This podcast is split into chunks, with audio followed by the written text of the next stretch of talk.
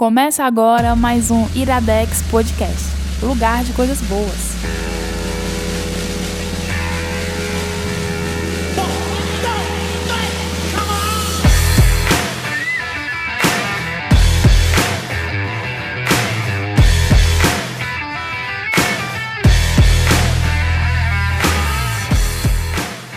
Está começando mais um Iradex Podcast.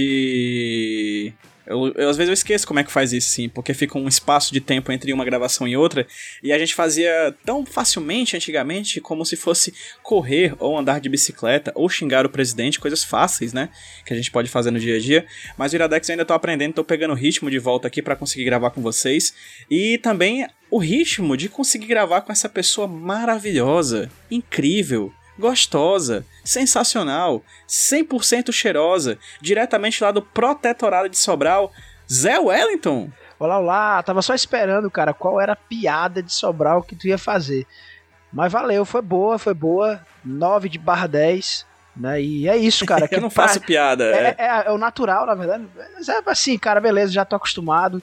É isso aí, cara. De prazerzão estar contigo aqui, PJ, hoje, voltando Iradex. Fiquei muito feliz quando você me convidou aqui para gravar, porque eu amo desgraçadamente esse podcast. E, cara, que massa tá aqui com é, você. É sempre uma alegria. Eu queria estar naquele cafofinho do Sim. Caio, assim, mais pertinho, né? Aquela, aquela poeirinha gostosa que tem lá, aquela bagunça maravilhosa na casa do Caio. Era mais legal nós dois juntos, mas vamos lá, né? Um dia a gente volta pertinho também. É verdade, muito mais quente, muito mais caloroso.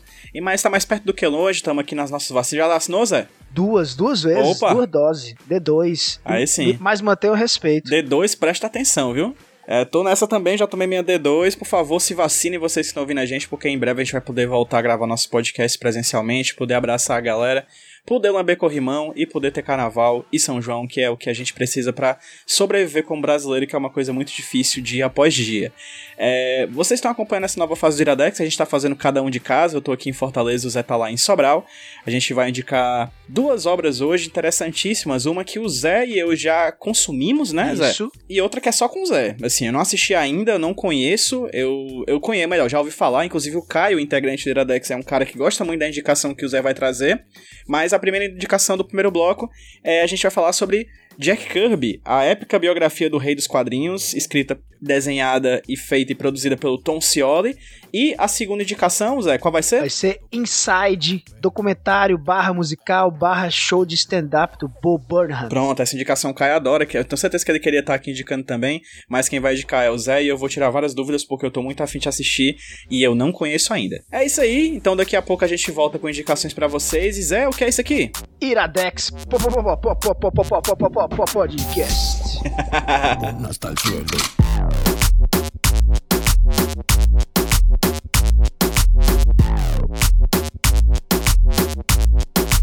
Oye, pero qué sucia.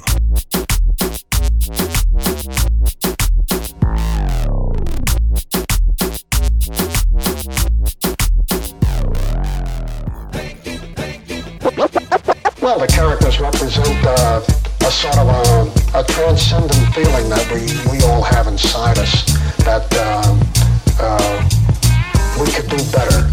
We want to do better. Uh, we haven't time to do better. That uh, we can be the people that we lionize. Yo, all hail the king. Born in 1917, Jacob Kurtzberg, supreme creator of the marvelous. First Avenger, father to all of us. The real captain, fighting American. Every heroine, heroine, no comparing them villains and Samaritans. Origins, Iradex de volta pro Brasil. Tá falando com ele? Vamos aqui indicar a nossa primeira obra do dia. Quem vai falar um pouco mais sobre ela sou eu, mas o Zé vai me apoiar porque ele também leu. E você gostou, Zé? Cara, gostei, cara. É, achei muito bacana porque é uma forma diferente de ver o nosso rei. Nosso Exatamente. querido rei. É, só pra constar, Jack Kirby, a épica biografia dos Reis dos Quadrinhos, é uma HQ que tem um nome um pouquinho grande, né? Mas é um nome que abarca tudo que a obra traz. Realmente é um quadrinho épico, é um quadrinho longo, é um quadrinho que traz muitas, muitas informações sobre esse cara que é considerado o rei dos quadrinhos, mas que parece sempre parecer coadjuvante de sua própria história, né? O quadrinho ele foi lançado recentemente pela Conrad, né? Nesse revival da Conrad é muito legal, né? A gente tá podendo testemunhar esse retorno da Conrad em, de, em alto nível, assim, uma editora que foi tão importante pro mercado editorial de quadrinhos e agora tá voltando com força total, assim, né? Com uma equipe editorial muito forte, com quadrinhos muito bacanas, quadrinhos muito importantes e sem dúvida alguma esse quadrinho é um desses quadrinhos que a Conrad está trazendo de ótima qualidade. Nossa, super assim. cheia dos nossos amigos Cassius Medawar, Guilherme Kroll, dois caras incríveis, assim, que tem histórias muito legais aí dentro do mercado editorial brasileiro. Sim. Né? Cassius aí vem da JBC, com história muito bacana. O Guilherme também é um cara com experiência muito legal, tem a. Balão Editorial, que lança muitas coisas bacanas, então a gente tá vendo uma curadoria super legal da Conrad. Eu tô fazendo só esse adentro, vai falar aí do quadrinho já já, porque é, eu tenho quase certeza que foi um dos primeiros lançamentos impressos dessa nova fase da Conrad, que começou com um monte de digitais. Eu vou fazer também um outro adendo super legal, cara, pra gente ficar atento, deve voltar em outros iradexes. É iradexes nos plural, iradexes ou iradexes? Iradexes. Iradexes. Né? É, é, é, isso é, é Pois é, vai ficar atento aí, cara, que deve vir muita coisa. É, eu tô muito feliz porque meus amigos Gui e Cássio estão lançando muita coisa do Nordeste né, pelo, pela Conrad, cara, muito legal. Eu acho que a gente vai voltar a esses assuntos aí muito em breve, né, PH? PH, ó, PH, saudoso PH. Foi longe, viu? Beijo, PH, beijo, PJ. Aquele abraço. Aquele abraço. Não se vê, PJ, mas é isso. Aquele abraço. Aquele abraço. Trocar com JP é normal, mas com PH é novidade. É. é... Gente, é isso, né? E esse quadrinho realmente é um quadrinho muito interessante, assim. Eu não tava esperando é, lê-lo. Eu não. Eu tô, eu tô numa vibe, Zé, que eu tô estudando muito por causa do doutorado, né, tô estudando muitos quadrinhos memoriais, né? Então eu tô lendo muita autobiografia, não tanto biografias, ou seja, HQs que narram histórias de terceiros. Mas essa HQ, sem dúvida alguma, é uma grata surpresa, assim, porque eu vou ser bem sincero, no primeiro momento que eu peguei ela, eu achei ela um pouco quadrada ela tem uma estrutura que ela é bem clássica, assim. Se você for ver a diagramação dos quadros, não tem nada fora do comum. São basicamente é uma mesma estrutura de seis quadros por página que se estende do começo até o fim. Mas, cara, é impressionante como quando você vai ler esse quadrinho, a sua cabeça explode, assim. Porque o cara, o Tom Scioli, né, que é o roteirista, desenhista, arte finalista e colorista, né, porque ele faz todo o procedimento da produção da HQ ele expande muito essa possibilidade que quadrinhos simples conseguem fazer. Mas antes de qualquer coisa, Zé, antes mesmo da gente falar de quadrinhos, eu queria te fazer uma pergunta. Que é uma pergunta que eu fiz a mim mesmo enquanto eu lia HQ. Tu lembra como é que foi o teu primeiro contato com a obra do Jack Kirby? Não esse quadrinho, mas o, os quadrinhos, os desenhos, enfim, a obra do Jack Kirby? Cara, não consigo lembrar especificamente, mas é, é, é óbvio que provavelmente foi alguma coisa dentro do mundo dos super-heróis e provavelmente alguma coisa que eu achei que, que era do Stan Lee, quando na verdade o Stan Lee era o coadjuvante da parada, né? Esse, esse livro é muito. desmistifica muito essa relação aí, que é a relação clássica, né? Do Kirby e do Stan Lee. Mas assim, cara, é provavelmente alguma coisa dos Vingadores clássicos, já relendo muito tempo depois, né? Comecei a ler quadrinhos em 95, 96. É, provavelmente numa releitura. É, e é, eu não sei se contigo, viu, PJ, no primeiro momento, assim, né, você, você pega esse material aí do Kirby ali, na década de 60, 70, e talvez você estranhe um pouco, né? Principalmente quando você começa a estudar quadrinhos e entender a participação do Kirby em tudo, porque, é, só para falar, cara, assim, antes que alguém diga é, o Kirby ele tem uma importância só histórica, eu acho que não, o cara é um baita quadrinista mesmo, se você pegar as primeiras aventuras do Quarteto Fantástico, lidas hoje ainda são divertidíssimas. E eu sei que ali tem muito mais Kirby do que Stan Lee. É, mas provavelmente foi algo por aí, cara. Você lembra ainda a primeira coisa que leu do Kirby? Zé, sendo sincero pra ti, eu não lembro a primeira coisa que eu li do Kirby, mas eu lembro do sentimento que eu tive ao ver o Kirby, certo? Ao ver o trabalho dele, certo? Como é que foi esse sentimento? É, eu tava começando a ler quadrinhos e provavelmente alguém chegou para mim dizendo que o Jack Kirby era o rei dos quadrinhos né? Que é o impacto inicial que a gente consegue ter. Alguém te apresenta o cara e diz, cara, esse cara é demais. E eu lembro que o primeiro sentimento que eu tive ao ver um quadrinho do Jack Kirby, ao ver o desenho deles, aquela coisa do escorço, né? A mão bem pra frente, o personagem quase saindo de dentro da página, aquela coisa teatral, shakespeariana, de um personagem sofrendo, assim, um, um surfista prateado, o coisa do Quarteto Fantástico. O primeiro sentimento que eu tive foi de estranhamento. Eu olhava para aquilo, Zé, e eu dizia assim, cara, por que que esse cara é consagrado assim? É tão estranho esse desenho dele.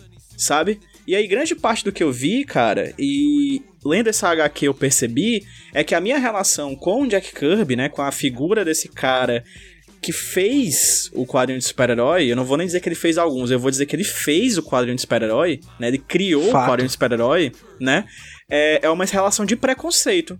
A primeira que eu tive foi essa, esse preconceito de olhar para aquilo, achar tão estranho aqueles corpos, aquelas coisas retorcidas. E aí eu percebi que eu não entendia o que era quadrinho de super-heróis. E o Jack Kirby entendeu. Ele entendeu o que era quadrinho de super-herói. E ele fez na obra dele o que ele entendia como quadrinho de super-herói. E eu, que eu não sabia o que era quadrinho de super-herói, achei estranho. A partir do momento que eu entendo o que é a coisa quadrinho de super-herói, o conceito quadrinho de super-herói, essa coisa que hoje a gente vê tão forte nas revistas em quadrinhos, mas principalmente chegando em novas mídias, né? Na série de TV da Disney Plus, no filme da, da DC ou da, da Marvel. Hoje as pessoas conseguem entender melhor o que é. Eu, na época, primeiro contato que eu tive, eu não entendia. E de fato, digamos assim, o Kirby era bom demais para minha compreensão naquele momento.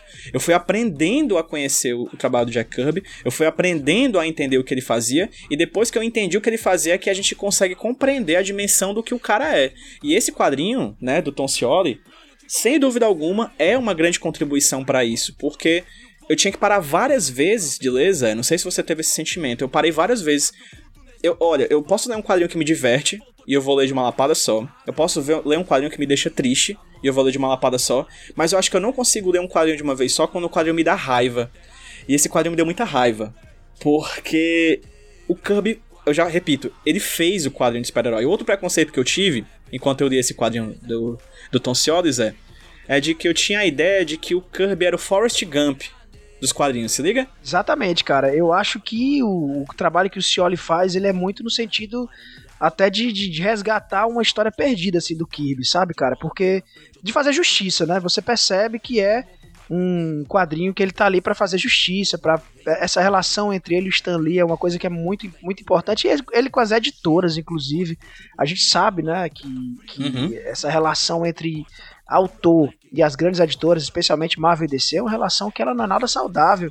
É uma coisa que explodiu aí nos últimos, nos últimos dias aí foi um, um cala-boca, né? Que acho que era a Disney, né? Marvel que tava mandando para autores que tinham criado personagens que estavam ganhando aí bilhões aí no, no cinema, né? Um cheque aí, acho que era de 5 mil dólares ou qualquer coisa assim, como fosse de agradecimento, né? Um cheque de 5 mil dólares, cara, pra um filme que rendeu um bilhão é um negócio meio eu acho um despropósito assim absurdo, né? Um negócio, um desrespeito incrível, né? E se você vê, cara, o Kibe ele criou, né? Ele definiu, como você bem, muito bem colocou, tudo que a gente chama hoje de quadrinho de super-herói, cara. Por mais que, um, sei, um autor de hoje, cara, um cara com 15, 20 anos, pegue aí um quadrinho do, do Quarteto Fantástico, dos Vingadores, eh, nas primeiras aventuras, e ache tudo aquilo muito estranho, o desenho muito estranho, como você fale, como você falou, não dá para negar que é, ele criou as bases de tudo. Diz que tá ganhando aí bilhão, esses filmes todos são, são bases criadas por ele.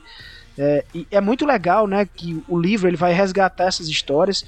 Você falou aí do teu estranhamento com o formato. É preciso dizer, cara, que esse quadrinho ele segue um formato de biografia que é aquele formato quase jornalístico, né? No final a gente tem aí uma galeria enorme aí de todas as referências uhum, que o Cioli pegou né? É quase como se cada fala que tivesse ali ele tivesse tirado de alguma entrevista, alguma coisa, para compor essa grande história. Tolcioli provavelmente é um cara fanático e muito fã do Kirby para ter se metido nesse trabalho de pesquisa. Então é realmente assim aquela coisa, aquela coisa de biografia mesmo, juntando pedaços da vida dele. Ele foi pegar em várias entrevistas diferentes e foi juntar os pedacinhos. É diferente você pegar, sei lá, uma, um fan home aí da Alison Bechdel, que é uma coisa que tem um, um quê mais autoral é, e o Cioli, né, também, a gente vai ter que falar também que a Alison Beck dela mesma escreveu a biografia dela, não foi, não foi o que aconteceu. E o Cioli, ele tem essa preocupação de construir a história do Kibe a partir de relatos dele, de outras pessoas, né, e isso é muito interessante. E, e são relatos assim mesmo é, de desagrado mesmo com a indústria. É um cara que ele começou ali né, com Stan Lee, ele se separa, tem aquela coisa de ir para DC, isso está lá no livro muito muito bem contado. Ele chega lá com toda a pompa na DC, lidera todo o movimento, leva a editora funciona na casa dele na Califórnia, um negócio meio, meio doido assim. E mesmo assim, cara, é, é um cara que passou muita dificuldade na vida dele. Né, e eu acho bem interessante, assim. Tem vários momentos muito legais, cara. A relação dele com a guerra, né? Com é, é, você vê esse lado meio antifascista, meio antinazista do, do Kirby, né? Vê o relato aí super forte de quando ele precisou matar na guerra, como foi isso para ele, né? E vai, você vai construindo como essas Uhum. coisas acabam, acabaram entrando nas histórias dele, né? Isso é bem, bem legal, cara, né? Bem legal, é um trabalho muito bacana. Eu sou um fã assim, absurdo do Kirby, assim, viu, PJ, cara? É, você tem uma noção, não é brincadeira, tem um Kirby tatuado na pele, assim, sabe? Tem um, realmente ele tatuado na pele. Né, e, e acho assim, também demorou pra cair a ficha da importância do dele, né? No primeiro momento você tem esses treinamentos. Cara, pô, você comecei a ler quadrinho na década de 90, pra mim era o Jim Lee era o todo poderoso, cara. Porra, puta que pariu, tenho vergonha de falar isso agora assim, tá? Tá, cara, o cara que faz uns desenhos legais, né, uns pin-ups aí interessantes. Mas aí você vai estudando, você vai entendendo nesse momento que eu vou começar a fazer quadrinhos também. Né, e você vê assim que narrativamente o Kirby é um absurdo, cara. E cara, um cara muito bom para criar conceitos visuais. A Asgard que a gente conhece hoje do Thor é, é um desenho do Kirby assim, ou, ou é, O Thor, cara. o Thor, o próprio O Thor. Thor é, é a versão do Thor, né? E isso Capitão América também, acho que todos os traços assim são, são muito baseados no- naquele gabarito que o Kirby faz nas primeiras aventuras. E é o cara que sabe contar uma história. Você, você pô, é, bicho, a saga, primeira saga do Galactus, assim, do Quarteto Fantástico é maravilhosa, cara. E eu, eu não consigo acreditar que, que, sei lá, que mais de 20% daquilo tenha, seja do Stan Lee. Não é, sabe? Stan Lee às vezes entregava uma frase pro Kirby e ele desenvolvia a história. E ele é um baita contador de histórias, um, narrador visual sem igual. À toa que ele é conhecido como o rei dos quadrinhos, como ele é conhecido como o King. Né, e tem relações assim muito malucas. Estou lembrando aqui um dos roteiristas que eu mais curto, que é o Alan Moore. É simplesmente apaixonado pelo Kirby, já fez várias histórias é, que Aparece na HQ. que aparece exatamente, aparece lá, inclusive que é, é isso que eu ia falar, assim, uma foto clássica, como quando o Alan Moore vai ganhar o prêmio, que eu acho que era, que era chamado de Kirby, o prêmio também na época, ele recebe das mãos do Jack Kirby, e o Alan Moore tá meio assim tremendo nas bases, porque tá recebendo ali do rei. E é isso, esse é o Jack Kirby, meu amigo. Quando eu falei do preconceito antes, eu pensei na ideia, na figura do Forrest Gump, né? A gente imagina a figura do Forrest Gump como essa figura desse cara que passeia pela história americana pela periferia, né? Ele tá lá dentro, mas ele é marginalizado e as pessoas não lembram dele. Isso foi um preconceito, por que não, cara? A história do quadrinho estadunidense, a história do quadrinho de super-herói, o, o Cub não é o, o Forrest Gump, ele é o cara que fez. Ele criou aquilo. Entendeu? E não é. Ele, ele é posto de lado e colocado na como coadjuvante por alguém que corrompe e tenta surrupiar, usurpar essa figura de protagonismo, né?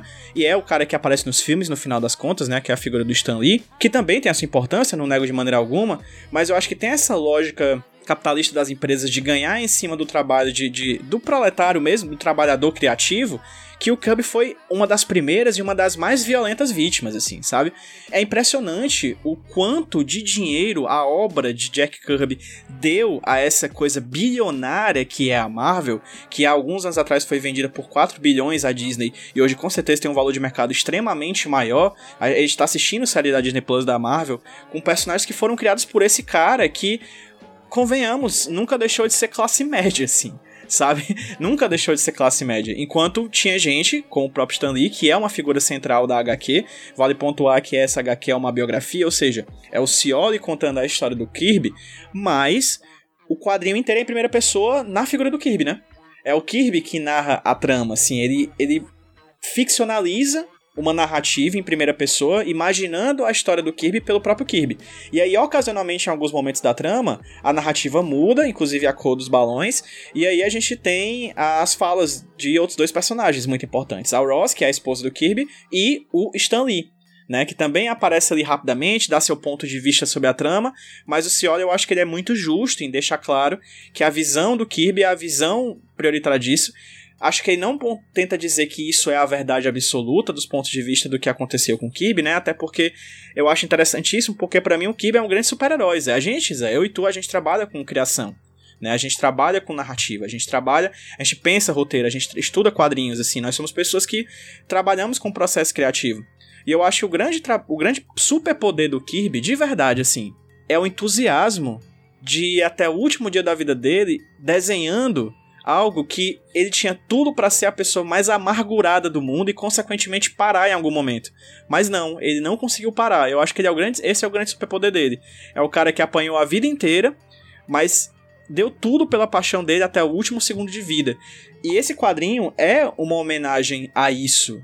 É uma homenagem e uma tentativa de justiça, né? Vale pontuar que no começo do quadrinho também o Cioli pontua que essa HQ, né, biográfica, não é, não é autorizada nem pelo espólio, nem pelos filhos do Kirby, nem pela Marvel, nem pela DC. Mas mesmo assim é uma história que ele procurou narrar, ter sido de vários locais. No final você tem as referências bibliográficas, né, que ele trouxe né? E, e que faz um, um, um, ponto, um ponto muito conciso. É uma biografia clássica, com começo, meio e fim. A gente não tem voltas aí de, no futuro e no passado.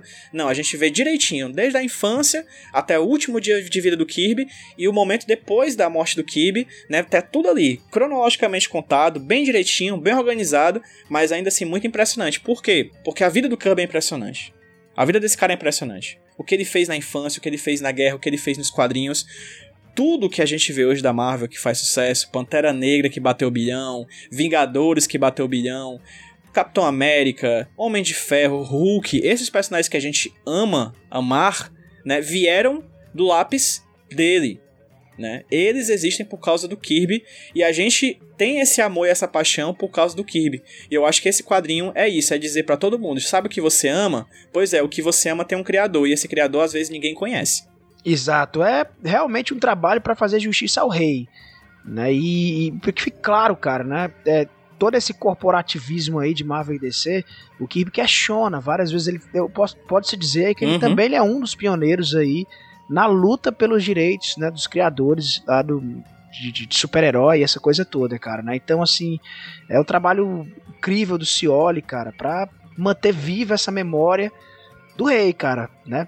O, o, rei, ele, ele, é, ele realmente é uma pedra fundamental dentro da cultura pop mundial hoje, cara. Não é quadrinho, cara, né? É uma pedra Sim. fundamental em tudo, cara, né? Que, que, que tá rolando hoje, assim, sabe? E, e esse, esse livro, eu acho que ele vem realmente, como você falou, para fazer justiça e para manter viva a memória do rei.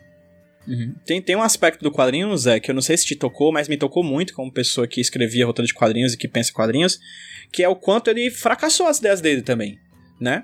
Ele era uma máquina de ideias, ele, ele roteirizava muito, ele escrevia ideias mais mirabolantes possíveis. Tem um que era um personagem que era um Sherlock Holmes de super-herói, assim, é. um super Sherlock. e não foi pra frente. Então, por várias, acho que tem umas 30, 40 vezes no quadrinho que ele fala: criei um personagem desse, desse, desse jeito. Não emplacou criei um personagem desse, desse jeito, desse jeito. Não passou da primeira edição. Criei um personagem, tipo, ele criou muita coisa. Se a gente tem um sucesso de Pantera Negra, Quarteto Fantástico, X-Men, é porque a gente nunca nem viu as coisas que não foram pra frente do Kirby. E tem muita coisa, né? Esse quadrinho serve para dizer também, pelo menos para mim, que, que trabalho com, com espaço criativo, me mostra muito o como é o processo criativo no final das contas, né? Que não é um processo linear, não é um processo de progresso, né? O que você faz hoje não é necessariamente menos melhor do que você vai fazer amanhã ou melhor do que vou fazer amanhã. Enfim, é, não é cronológico, você não melhora com o passar do tempo sempre. É, e esse quadrinho, ele, ele para mim também é um bom estudo para entender como é que é o processo criativo de, de qualquer pessoa, não só nos quadrinhos, mas de quem conta histórias, de quem trabalha com publicidade, talvez, quem trabalha com animação, com música é uma grande homenagem também a um grande criador. É verdade. Cara, assim, só pra também fazer um pouquinho, ser, ser um pouquinho justo também com o Kirby, o Kirby ele é um cara da indústria, né, meu irmão? Você vê lá que, cara, trabalhou uhum. desgraçadamente, cara. Pelo amor de Deus. É, é um negócio, assim, que me doía de ler, assim, sabe? É, né? E do quanto isso fez mal pra saúde dele também, né? Do quanto ele foi sugado é, e sabe, especialmente naquele momento mais inicial, na era de ouro, prata, eu acho que ele já era, já era de prata, acho que tava, ou era de ouro, acho que era de prata talvez, do quanto assim ele trabalhou desgraçadamente, cara, assim, sem, sem descanso, né, e, e sendo mal remunerado, aceitando trabalhos aí ah, toscos, né, o que talvez assim, tô falando até para ser justo também, que muita coisa foi ruim, cara, mas você imagina aí, meu irmão, o cara uhum. dava conta de uma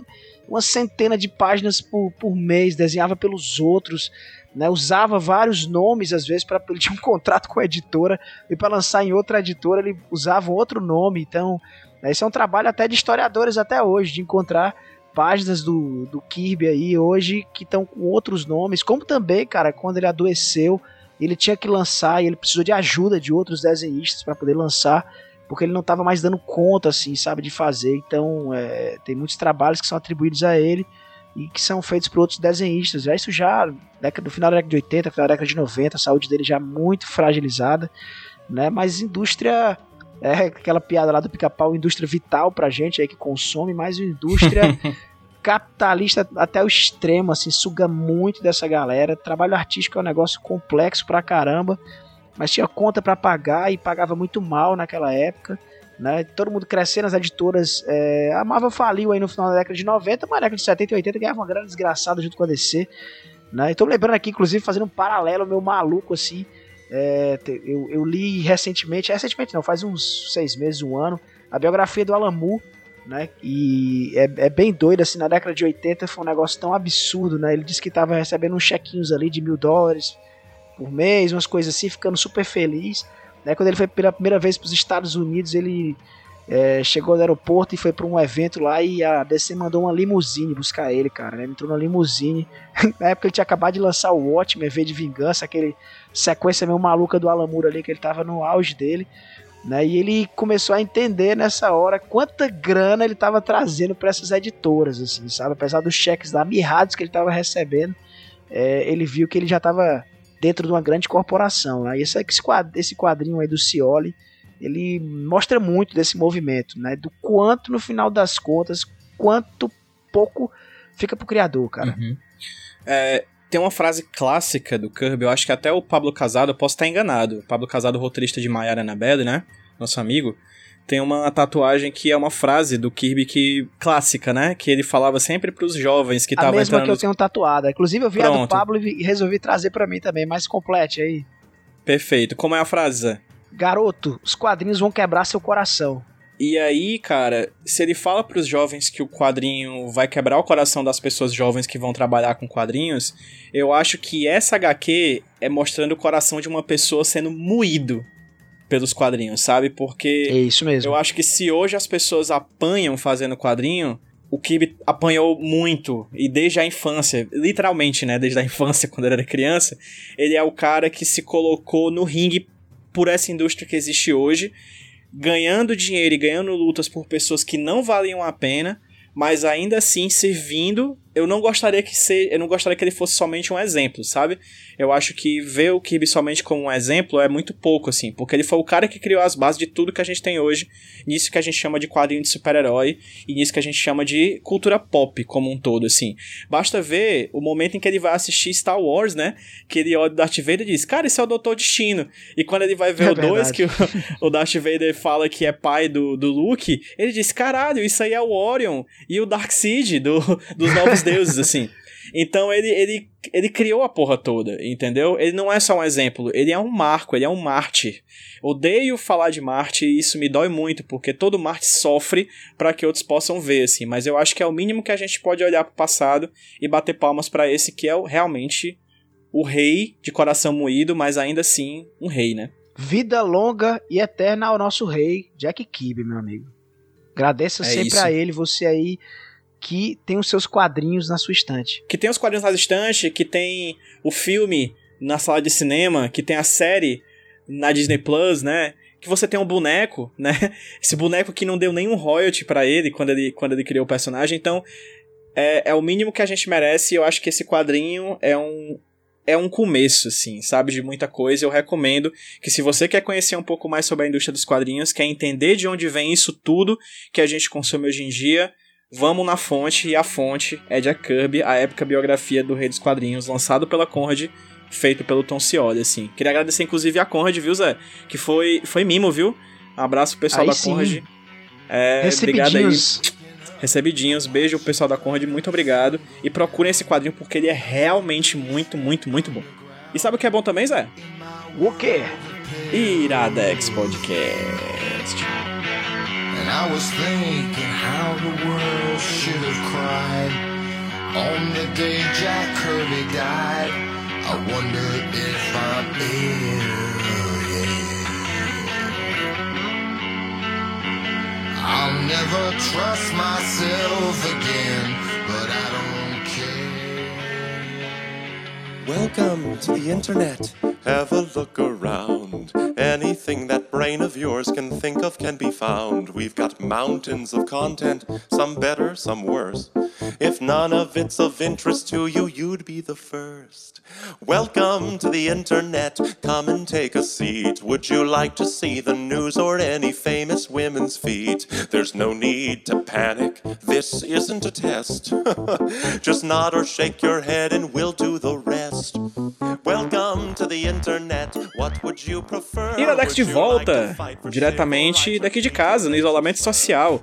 E eu tenho a impressão de que é mais ou menos sobre isso que a tua indicação fala, né, Zé?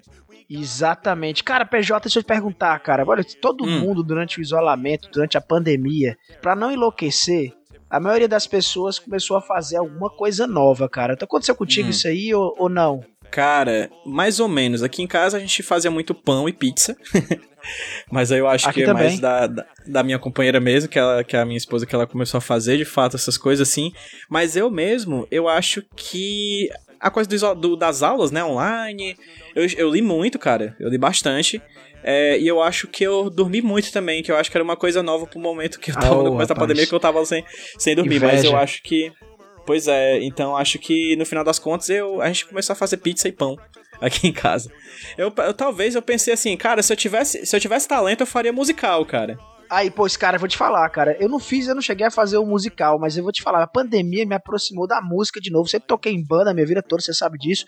Né? E assim, bem pouquinho antes da pandemia, cara, eu já tava é, tocando assim de vez em quando. Era fazer um convite pra banda, e a gente ensaiava e tocava. Eu tava meio que me afastando, já não tava mais compondo. E no meio dessa maluquice da pandemia, eu- uma das coisas que eu fiz, cara, eu, eu tenho um canal no YouTube, né? É quase um bônus track aqui, chama. Que é do Chris Gringo. Ele é um cara que ensina produção musical e ele dá o toque assim dos equipamentos baratos pra quem quer fazer em casa sem gastar milhões de reais.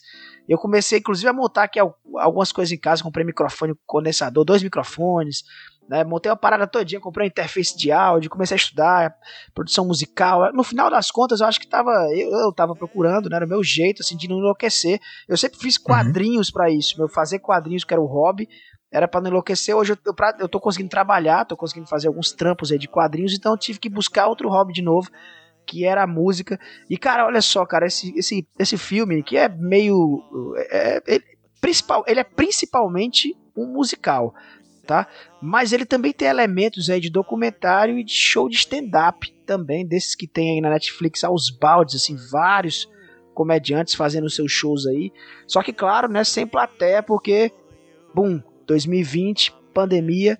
E aí esse cara, esse, esse comediante, que é o Bo Burnham, o cara já tem um show, inclusive, de stand-up na Netflix, né? Que é bem legal, inclusive.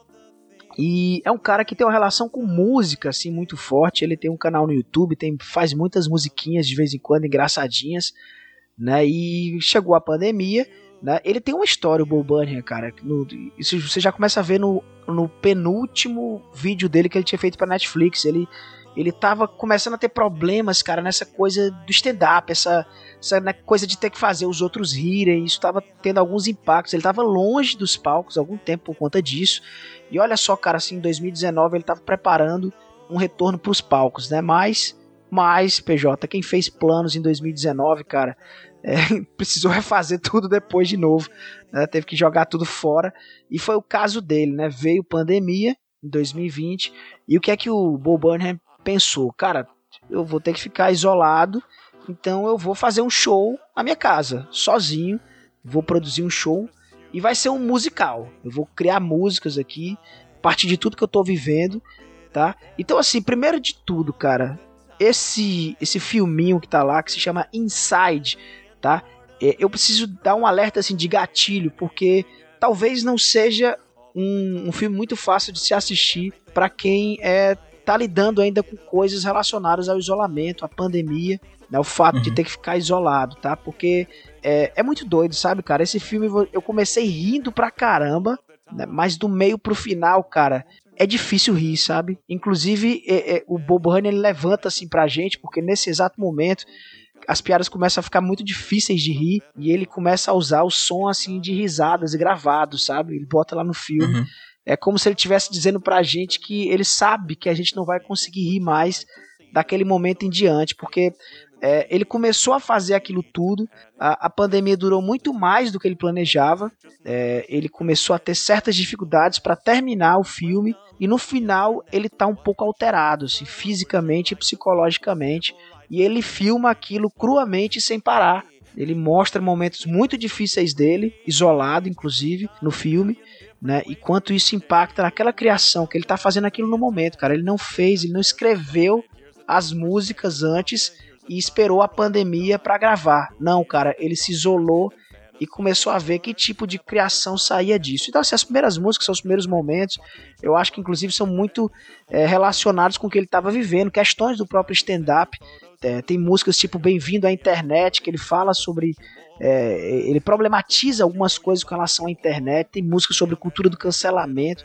Tem músicas, cara, sobre ser um homem branco fazendo piadas. Tem um dos momentos absurdos, assim, que é incrível, que ele se pergunta se ele deveria estar fazendo piada nesse momento, cara. É sensacional a música que ele cria com isso, né? É, eu poderia, eu deveria realmente estar fazendo piada agora nesse momento. Será que eu posso? E ele começa, PJ, a, a, esse movimento, sabe, cara? Pra você ter uma ideia assim, né? É, é, e foi muito legal para mim ter assistido isso porque eu tô estudando sobre produção musical. Então ele, ele para criar tudo isso, criar um musical, eu preciso dizer, gente, hoje é muito fácil você fazer músicas no computador. Você tem um aparato muito interessante de, de ferramentas para você criar músicas no computador e ele faz aquilo tudo sozinho, assim, não tem outra pessoa, né? Ele faz a base, ele vai gravar em casa com um microfonezinho. O cara comprou uma estrutura de iluminação absurda, cara. E, cara, é lindo visualmente. Antes você pensa assim, o cara tá num quarto isolado fazendo filme. Cara, ele comprou uma estrutura de iluminação, usa imagens projetadas e ele faz tudo isso sincronizado com a música e gera momentos assim absurdamente lindos assim, no filme visualmente, tá? E cara, assim, é, é muito difícil falar né, sobre o filme sem entregar muita coisa da experiência, porque eu acho que merece ser assistido, assim, sabe? É, é para rir, é para chorar também, tá? Mas é para pensar um pouco, né, sobre pandemia, sobre a nossa relação com a internet. É um filme que, que é muito forte sobre isso. E a internet, ela acabou vivendo, é, sendo quase um suporte à vida pra gente durante a pandemia. Acho que foi para todos nós, né? Imagino pra uhum. ti também, PJ. Sem dúvida. É, é, foi pela internet que a gente viu nossos amigos, né? Era pela internet que a gente consumia a, a arte, né? Eu sempre lembro muito de maneira que até um pouco amargurado, não sei se tu lembra, Zé, que teve uma, uma, uma acho que tipo uma pesquisa no, em determinado período do ano passado, no quente da pandemia, sobre quais são os profissionais mais importantes e os menos importantes, né, desse período. E eu lembro que no, no topo dos mais importantes, é, claramente tinham os profissionais de saúde, né, médicos, enfermeiros, atendentes de hospital, etc. E os menos importantes que as pessoas votavam eram os artistas, né. Eu acho, acho isso, isso tão tão absurdo assim, porque é no meio dessa loucura que a gente tinha o streaming, os quadrinhos, os livros, pra gente poder não surtar, né, não pirar, né, ou pelo menos para quem podia ficar em isolamento, né, e mesmo quem não podia ir ouvir a música, né, no celular, no fone de ouvido, etc, assim, a gente precisava desse espaço cultural e artístico, né. E aí, Zé, eu queria te fazer uma pergunta. Eu acho que tem uma coisa que se liga muito com as nossas indicações de hoje, tanto a primeira quanto essa segunda, que são é, obras, até certo ponto, metalinguísticas, né? É, o cara tá fazendo comédia falando da comédia, e é, esse quadrinho fala de quadrinhos, né? Então tem essa característica um pouco da metalinguagem. Então tem uma coisa também muito é, forte no Kirby, né? Do Jack Kirby, que é a coisa do processo criativo, né? Falando sobre o processo criativo. Esse, esse, essa, esse documentário barra musical barra stand-up comedy do Bo Burnham, ele tem essa característica também, de certa maneira, falar um pouquinho sobre o processo de criação dele? Tem, cara. Ele se coloca como um personagem mesmo da, da coisa. A gente vê ele compondo, né? E experimentando coisas. E tem, tem esses momentos. Não é só as músicas assim em sequência. É, eu acho que inclusive é uma das coisas mais legais assim desse filme, porque entre as músicas tem o que está acontecendo ali, ele montando, ele testando, botando luzes, é, ele passando por uma série de coisas nesse momento e, e, e é muito legal. E realmente é, ele, é, a gente vê o por trás da coisa, né? E é metalinguístico porque ele conversa com a gente de alguma forma, a gente faz parte, né? O que a gente está sentindo, meio que se conecta com o que está passando assim na tela, sabe? E ele está todo tempo se questionando sobre o papel dele, o papel daquela, daquele vídeo na nossa na nossa vida. Tem uma das músicas que o refrão, inclusive, é, é se você estiver mal, me ligue que eu conto uma piada para você. E ele vai tentar falar sobre, tentar até, isso que você traz esse dado, né? Tentar falar da importância dele mesmo pra gente nesse momento, que talvez faça sentido ele tá fazendo aquele musical nesse momento, né? Porque seria o conforto para algumas pessoas, conforto pra gente nesse momento complexo que, que a gente viveu e tá vivendo ainda nesse momento. E ele, ele discute muito isso, sabe? Sobre o papel da piada na vida das pessoas. É legal tu ter trazido essa comparação, porque a arte também salvou vidas durante a pandemia, né? E, e é interessante, né? Mas assim, é, é, eu queria dizer que, que é só alegria, que você vai rir e tal. Por isso que eu falei do alerta de gatilho. Porque o final, cara, ele é muito difícil. Ele é uma entrada dentro da cabeça do Bobania, sabe? Da, dos, das próprias noias dele. Né? E tem, tem, tem momentos que ele conversa, que ele fala que aconteceu isso, que é assim, assado, entre uma música e outra.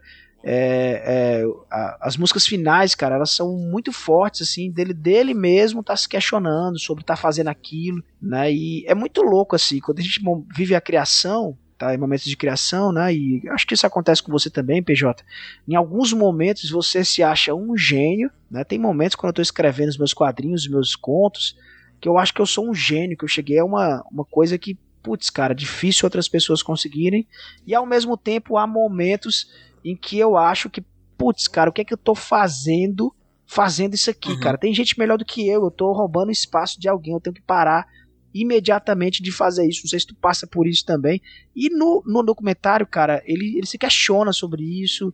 Ele várias vezes fala: eu deveria jogar isso aqui para cima e desistir agora tá? Tem, tem, tudo, tem tudo isso, assim, sabe? Cara, ele, cara, é, é, é, muito, é muito doido, cara. É muito doido a experiência de assistir isso, assim. Eu fiquei, assim, maluco depois disso. Tem uma indicação do Caio mesmo, Caio que deu toque. Galera, um grupo que a gente faz parte, né? Assistam isso aqui, porque isso aqui é, é bem legal, né? E, e é muito legal, assim, a maneira como é construído o roteiro da coisa. E tem muito desse, dessa coisa, sabe? De, de, dele estar tá todo tempo se questionando do papel dele, do papel desse filme na vida das pessoas, tá? E é, é muito doido, assim. Eu sei, sei tu, PJ, eu, cara, eu amo musicais, sabe? Eu nem sabia direito o que, é que se tratava, eu tinha visto um trailer há um tempo, tinha achado, putz, interessante, o cara falando sobre o processo de produção de um musical, me interessou por conta uhum. disso. Né? E eu, eu amo ia te perguntar exatamente assim, isso agora. É, eu não sou uma pessoa do musical, eu confesso. Gosto muito de, obviamente, Hamilton, né? Que é um clássico aí, já um novo Eu nunca clássico. vi, bicho. É, eu acho bem bom, assim. Eu sou muito fã de um, que eu não sei se tu já viu, que é o meu musical favorito, que é o Hedwig e o Sentimento Enfurecido, assim. Que eu acho. Caraca, não conheço também. Perfeito, perfeito. Eu acho um, um puta de um, de um musical. Fora isso, os outros para mim ou são mais ou menos, assim, não me marcaram, ou eu realmente não gosto, assim. Eu realmente é, não tenho um grande paixão. E aí eu queria te perguntar, já que você acabou de falar que você gosta de musical, eu queria te perguntar, ele é um bom musical? Cara, o um musical é incrível, cara. Eu vou te falar, depois do filme é quase impossível você não correr pro Spotify e, pass e, e passar um monte de tempo escutando as músicas do filme, porque elas estão lá. Agora eu não recomendo, tá? Se você não assistiu esse filme, não vá ao Spotify agora, por favor. Assista o filme primeiro, para depois voltar ao Spotify, porque você vai pegar alguns spoilers. Spoilers assim, né? Você vai. Tem, tem, tá na ordem do filme e você vai perder um pouco essa construção da história, que acho que vale muito a pena, né? E como musical ele funciona, aquelas músicas são absurdamente boas, assim, são melosas, assim, aquele. A maioria das coisas é um negócio meio que som sonzinho de teclado com a bateria, mas funciona. Ele canta muito bem, né? Ele tem uma relação com música, realmente. Você vai encontrar vídeos na internet dele fazendo músicas. Então, antes que você imagine que é um, sei lá, cara, é um Whindersson Nunes tentando cantar. Não é isso, brother, né? né? É, é, ele é um cara que ele sabe cantar, cara. Ele sabe cantar e ele. É, as músicas são muito legais. E as letras são um absurdo, cara. A minha letra com a interpretação, né? Tem uma, tem uma das músicas que é icônica, vocês vão guardar aí para vocês escutarem, depois vocês voltam aqui lá no, no post lá no nosso site para comentar, que é uma música, cara, que ele contracena com ele mesmo, sendo que assim, é a mão dele, ele bota uma meia na mão, eu acho que o nome do personagem em inglês acho que é Sockle, uma coisa assim, eu me esqueci como foi traduzido aqui em português, assim, tem um, fizeram uma, um trocadilho aí infame aí com meia, na legenda em português e não lembro aqui mais, mas ele conversa com a mão dele, tá? E é uma música, cara, sobre é, como o homem branco, né? Os homens brancos, eles eles usam os privilégios deles para calarem as minorias. E o, e o Bobani é um homem branco também. Uhum. E ele consegue criar, cara, assim, um sketch absurdamente legal, usando a meia, uma meia na mão como exemplo, assim, sabe, cara? É, pô, cara, é incrível. E aí é tudo junto, assim, é ele cantando uma parada super legal, né? Uma música super legal, junto com a interpretação dele ali, cara. É realmente uma obra audiovisual, assim, só para que vocês achem, assim, ah, escutar as músicas ali foi tudo criado para funcionar em conjunto, a música com o que você vê na tela, né? E há muitos momentos assim legais para deixar pensando quando não tá rolando música mesmo, tá? E assim absurdo, né? Eu acho que já me pegaria de qualquer coisa, eu gosto de musical de, de todo tipo assim, né? Eu gosto de documentários sobre músicas, sou um cara apaixonado por música.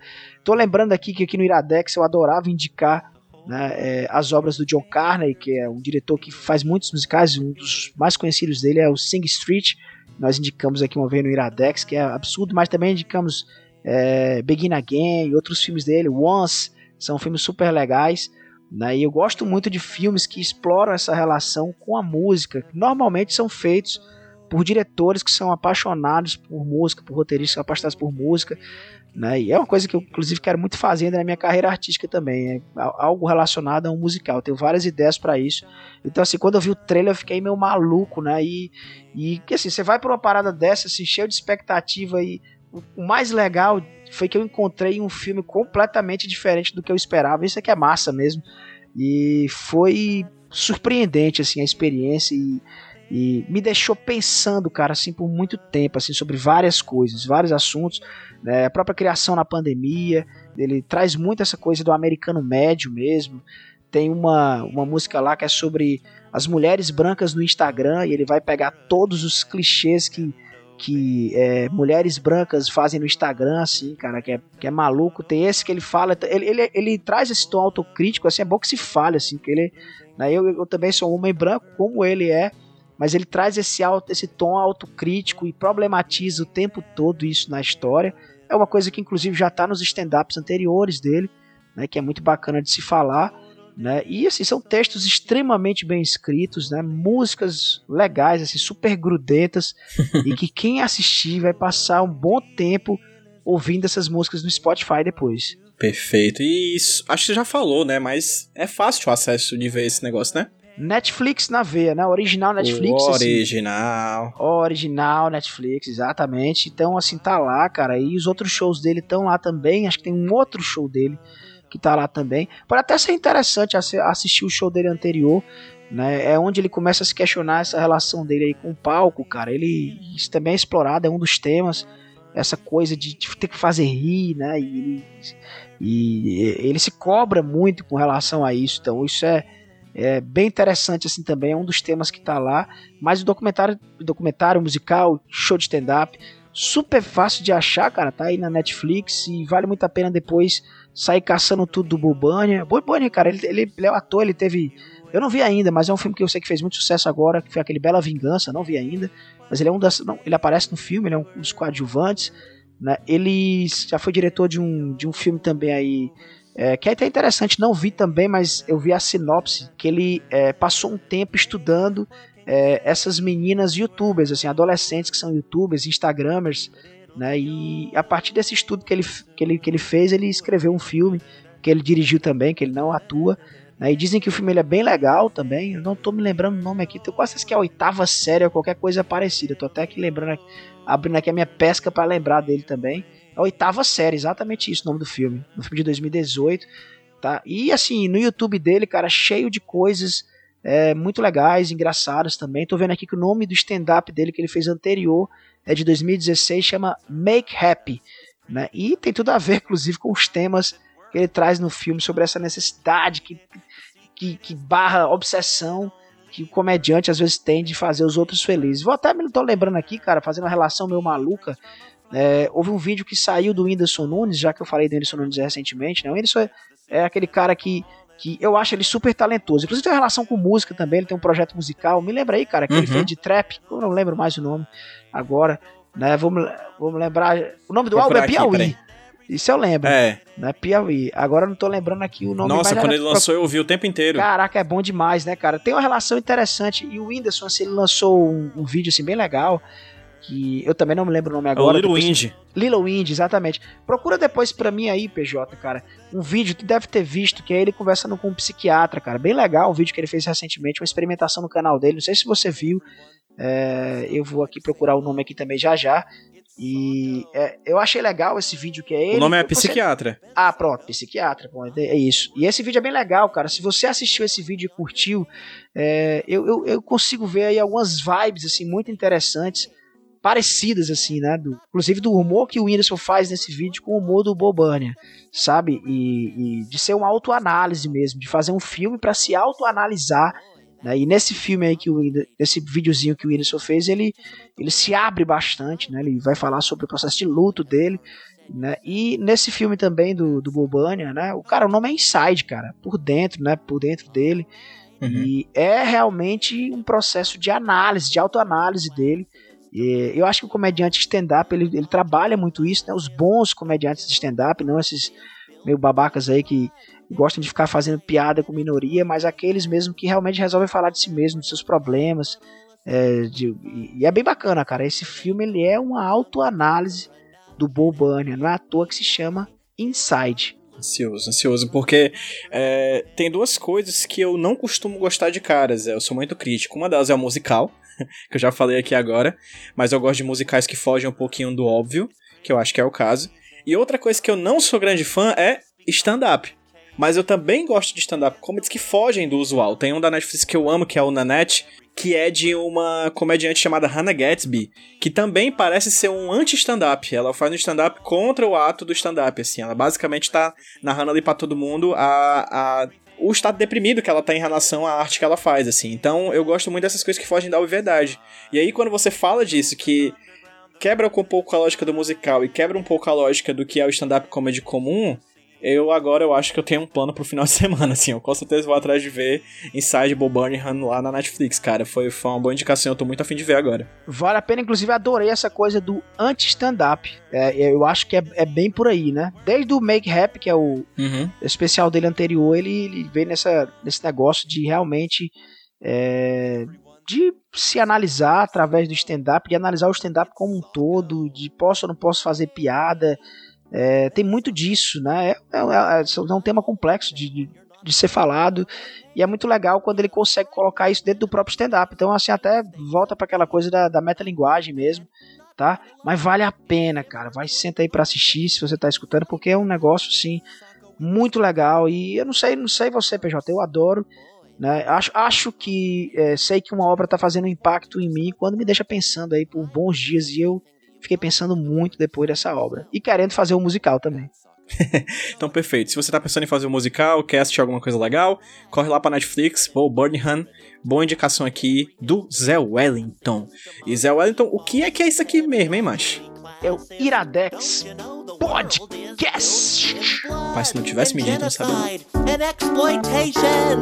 The global network of capital essentially functions to separate the worker from the means of production. And the FBI killed Martin Luther King. Private property's inherently theft. And neoliberal fascists are destroying the left. And every politician, every cop on the street protects the interests of the pedophilic corporate elite. That is how the world works.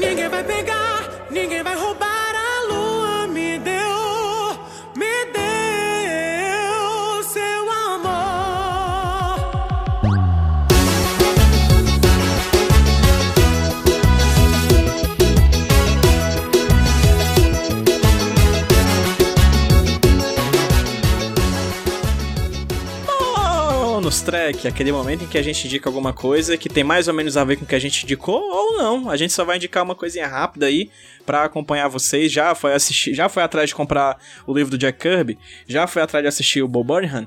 Pois é, procura isso aqui também que é massa e o Zé vai começar indicando alguma coisa super voada aí que ele, que ele curtiu ultimamente. Cara, vou indicar o que eu quase indiquei aqui no podcast hoje. é, é, merece um podcast inteiro sobre isso, mas quem sabe mais à frente. É, eu recentemente comecei a ler os livros da Ursula Le Guin, que é uma escritora clássica de ficção científica. é, já faleceu, não faz muito tempo. É, considerada influência por um monte de gente. Neil Gaiman é simplesmente apaixonado por ela. E assim, eu li recentemente o A Mão Esquerda da Escuridão, que é considerado o grande clássico dela, das obras-primas. E é um livro muito maluco, cara. Basicamente, fala sobre um cara que ele é embaixador de um, como fosse de um conglomerado aí de civilizações no espaço, tá? Que junta aí vários é, seres humanos que vivem em vários pontos do espaço. E ele é enviado como, como, como embaixador mesmo para uma missão num planeta que fica mais distante, que ainda está desligado, que não tem tecnologia, inclusive, para conversar com esse conglomerado de planetas. Ele chega lá como uma espécie de enviado e a ideia dele é fazer essa aproximação diplomática e tentar convencer a galera que está nesse planeta, as civilizações que estão lá, a se juntar a esse conglomerado de civilizações que existe, que vive em paz, que dá certo né? É, e aí, assim, cara, até aí tudo bem, você pensa, cara, bacana, legal, mas aí tem alguns detalhes interessantes aqui quando ele chega nesse planeta. O, o tipo de ser humano que vive lá é um pouco diferente dos outros lugares. Existem outras variedades de ser humano, mas esses seres humanos que estão nesse planeta, que, que eles chamam apenas de inverno, eles têm uma característica específica, PJ. Eles são é, é, hermafroditas, talvez a palavra, eles têm os dois gêneros ao mesmo tempo. Eles são seres, lá não existe gênero, inclusive, não existe separação entre homem e mulher. É, os humanos que vivem lá, até biologicamente falando, são homens e mulheres ao mesmo tempo. E a autora, a Úrsula Le Guin, ela aproveita isso, cara, para trazer uma série de discussões sobre gênero interessantíssimas, tá? É, pô, e muito legal a edição que eu li é da Aleph, tem aí um texto de abertura do Neil Gaiman, tem aí frases aí da. Tá? É uma das minas do Mamilos, agora eu não sei agora se é, se é a Cris ou a Ju, me esqueci aqui agora, mas assim, então, tem uma série de textos bem legais, essa edição da Aleph mais recente. Então, um livro que trata sobre questões de gênero muito legais, serem falados. É um livro escrito no final da década de 60, então, é, um dos textos que tem no começo, inclusive, a própria Úrsula problematizando algumas coisas de quando ela escreveu esse livro, na década de 60. Então isso tem que ser levado em consideração, mas ainda assim muito funcional nos dias de hoje. Também traz outros assuntos como política, sobre, fala sobre a falência do capitalismo, fala sobre patriotismo. Cara, baita livro, fica aí de indicação para quem quiser ler depois. Perfeito, Zé. A minha indicação são duas, na verdade também um quadrinho e também uma obra musical, assim, aproveitando, né? Zé, a gente sempre pontou muito essas questões relacionadas à criatividade e ao pensamento crítico sobre o que é ser um autor, né, ou uma autora nordeste, do Nordeste, né, desses nove estados que são tão plurais, tanto dentro de cada um deles quanto entre si, né? E aí eu vou indicar duas obras, né, feitas por pessoas nordestinas, um quadrinho e um CD. Vou começar pelo CD que eu acho que é o mais batido, né? Tá no nome. Que eu acho que é um CD que muita gente já ouviu, obviamente, mas que ocasionalmente vocês não tenham ouvido, eu bato de novo na tecla. Que é Batidão Tropical da Pablo Vittar. Que é uma carta de amor a, a música do Nordeste e a música do Norte. A Pablo é de São Luís do Maranhão, viveu no Pará, então é uma pessoa que cresceu quando criança em volta na música dessas regiões, né? Desde as das bandas de tecnobrega do Norte e as bandas de forró melódico e, de, e metálico e de um, forró met, de metal, assim, com as, aquelas guitarras e tudo mais, e forró eletrônico, né? Ali na virada da década de 90 para os anos 2000. Então ela pega toda essa riqueza maravilhosa, traz também da sua perspectiva. Eu consigo ver ali algumas notas até, Zé. Já ouviu Bastidão Tropical ou não? Cara, ainda não, mas admiro muito o trabalho da Pablo, cara. Baita pois é. artista. É. E aí eu recomendo muito que você ouça qualquer dia desse, que tu vai encontrar ali também umas guitarrinhas que eu tenho certeza que ela traz dos animes, das músicas de Ai, anime sim. song, assim, porque, cara, é muito, é muito incrível o que ela faz. Tem forró, tem tecnobrega, tem, tem música que parece realmente música de abertura de anime. Então, assim, ela traz de muitos cantos, faz uma coisa tipicamente nossa. E é basicamente, eu ouvi recentemente um podcast do G1, né? O G1 ouviu, em que ela fala que é basicamente pegar a cultura musical do Norte Nordeste, colocar no altar e enaltecer. Assim, então eu acho Batidão Tropical uma obra incrível. Eu sempre ouço, são 23 minutos basicamente de música. É, eu ouço três ou quatro vezes andando de carro de vez em quando, assim, a gente vai visitar minha sogra, etc. A gente vai uma hora de carro, pois é, uma hora tocando Batidão Tropical três vezes, assim, porque é incrível o álbum, tá perfeito. Acho que eu, eu dificilmente. Eu não sou uma pessoa de ouvir álbuns, mas Batidão Tropical, quando toca a primeira, eu só posso parar quando toca a última, assim. E, continuando nessa lógica de música, história, na, história nordestina e, e quadrinhos daqui, cara, eu, eu, li recentemente também um mimo da editora da, do, do selo seguinte, que é o selo jovem do pessoal da, da Companhia das Letras, que é Arlindo, né, Zé? que é incrível, né? A obra da, da Luísa Souza, que é uma que nasceu como webcomic, tá para ler aí no, no, na internet, no Twitter da ilustralu. Eu entrevistei a Luísa pro HQ Sem Roteiro, vai estar tá linkado aí no post provavelmente. Foi uma entrevista maravilhosa dela falando sobre os bastidores da criação desse personagem que é o Arlindo. E recentemente a seguinte publicou Arlindo impresso numa edição absurdamente linda, né? Financiada coletivamente com um valor exorbitante. Sucesso do crowdfunding. Absurdo. É, absurdo, assim. Tipo, em coisa de 24 horas já tinha batido, tipo, o dobro da meta. E aí veio numa edição capa dura, tinta linda, muito bem impresso, marca-página belíssimo, transparente. E, cara, é uma viagem no tempo pra, pra quem viveu ali a década de 90, 2000. É uma viagem no tempo para quem ouvia calcinha preta, Zezo, sei lá, limão com mel quando era criança, que ouvia Sandy Júnior, etc. É uma grande viagem no tempo e é uma grande história sobre amor, né? Amor ao próximo, né? Independente do gênero, independente da, da, da orientação sexual, mas também, principalmente, eu acho amor sobre si próprio, né? E uma história que se passa no interior do Rio Grande do Norte, né? Com uma criança é, que tá se descobrindo pra paixão, etc. E é uma coisa incrível, cara. É incrível, é um quadrinho perfeito, Arlindo. Recomendo demais para todo mundo. Recomendo Arlindo da Luísa de Souza e Batidão Tropical do Pablo, da Pablo Vittar. É, são duas obras que eu acho que dialogam entre si de mil maneiras diferentes. É, e talvez seja interessante você ler Arlindo enquanto ouve Batidão Tropical, mas é bom ler também separadamente porque cada um é, é, é muito rico, assim, são obras muito ricas. Então é isso.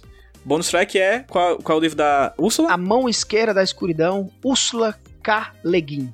Pronto.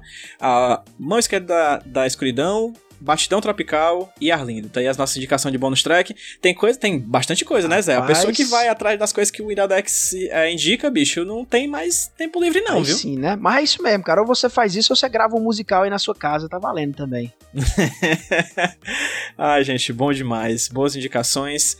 Zé, Vamos lá, para chegando no final, reta final do programa, onde é que as pessoas conseguem te encontrar nas redes sociais e ver o teu trabalho como escritor, roteirista e homem lindo? Arroba Zé Wellington em todas as redes sociais aí, você pode me encontrar, Twitter, Instagram, acho que eu estou acho, quase todas. Ainda não fui ainda tragado pelo TikTok, embora diariamente pessoas me mandem links no WhatsApp para ganhar dinheiro com a minha entrada no, no TikTok. Eu tô vendo quem me paga mais ainda, mas ainda não fui, mas tô lá, Twitter, Instagram, www.zewellington.com, tem, tem meus trabalhos, tem uma lojinha virtual aí. Dei uma olhada com muito carinho no meu último lançamento, Luzia, que eu fiz aí com a Débora Santos. Tem um HQ sem roteiro muito legal que o PJ e a Débora fizemos sobre a obra. Vai estar tá linkado aí. Vou lá e, e sigam e, e comprem e leiam. E é isso, cara. É isso, Zé. Para me encontrar nas redes sociais, arroba PedroPJBrandão no Twitter e, se possível, procurem os meus podcasts, que todos fazem parte aqui da rede Iradex de Produções Associadas, né, a RIPA. Tá lá o HQ Sem Roteiro, o Sobre Fotografia, o Nicolas, né, podcast Nicolas, queridíssimo aí, que o Zé já participou também. É, e em breve, podcast novo, né? Acho que inclusive quando esse programa. É, com certeza, quando esse programa sai ao asa, já vai ter lançado um novo projeto do Iradex, que é o UsurpaCast Aí sim. que sou eu, Gabriel Pinheiro e Luísa Lima falando semana a semana da novela A Usurpadora. Caraca, Fica bicho, aí. eu vou te falar, eu achava que era isso, ó, cara, já ia falar, se não for sobre a Usurpadora, é golpe. Então é isso, a Usurpa Cash vai estar tá no ar, a brincadeira mais fuleiragem talvez que tenha nascido dessa pandemia. A gente simplesmente teve essa ideia e foi pra frente. E enfim, em breve vai estar tá aí também nos seus tocadores de, de podcast. Muita coisa para consumir, né, Zé? Muita coisa. Bora consumir pra gente não ser consumido. Exatamente. Cara, eu juro que eu não tinha pensado nessa frase. Sério mesmo? Foi assim, na foi lata? Na lata, sim. Olhei aqui pra tua foto aqui no, no no Telegram, cara, e, e é isso, cara. a criatividade ela vem dos locais mais obscuros, na é verdade? Quando você olha pro abismo. o abismo te olha de volta. É isso, gente. Eu fui PJ Eu Brandão. Eu fui Zé Wellington. E esse foi o Iradex Podcast, gente. Até a próxima. Bye, bye. Bang, bang, bang.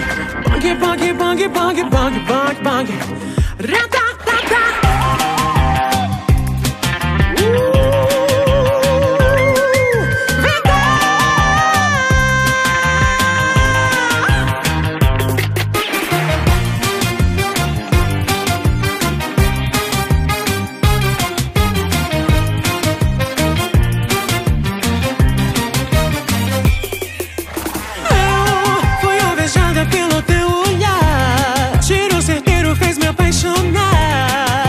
deixando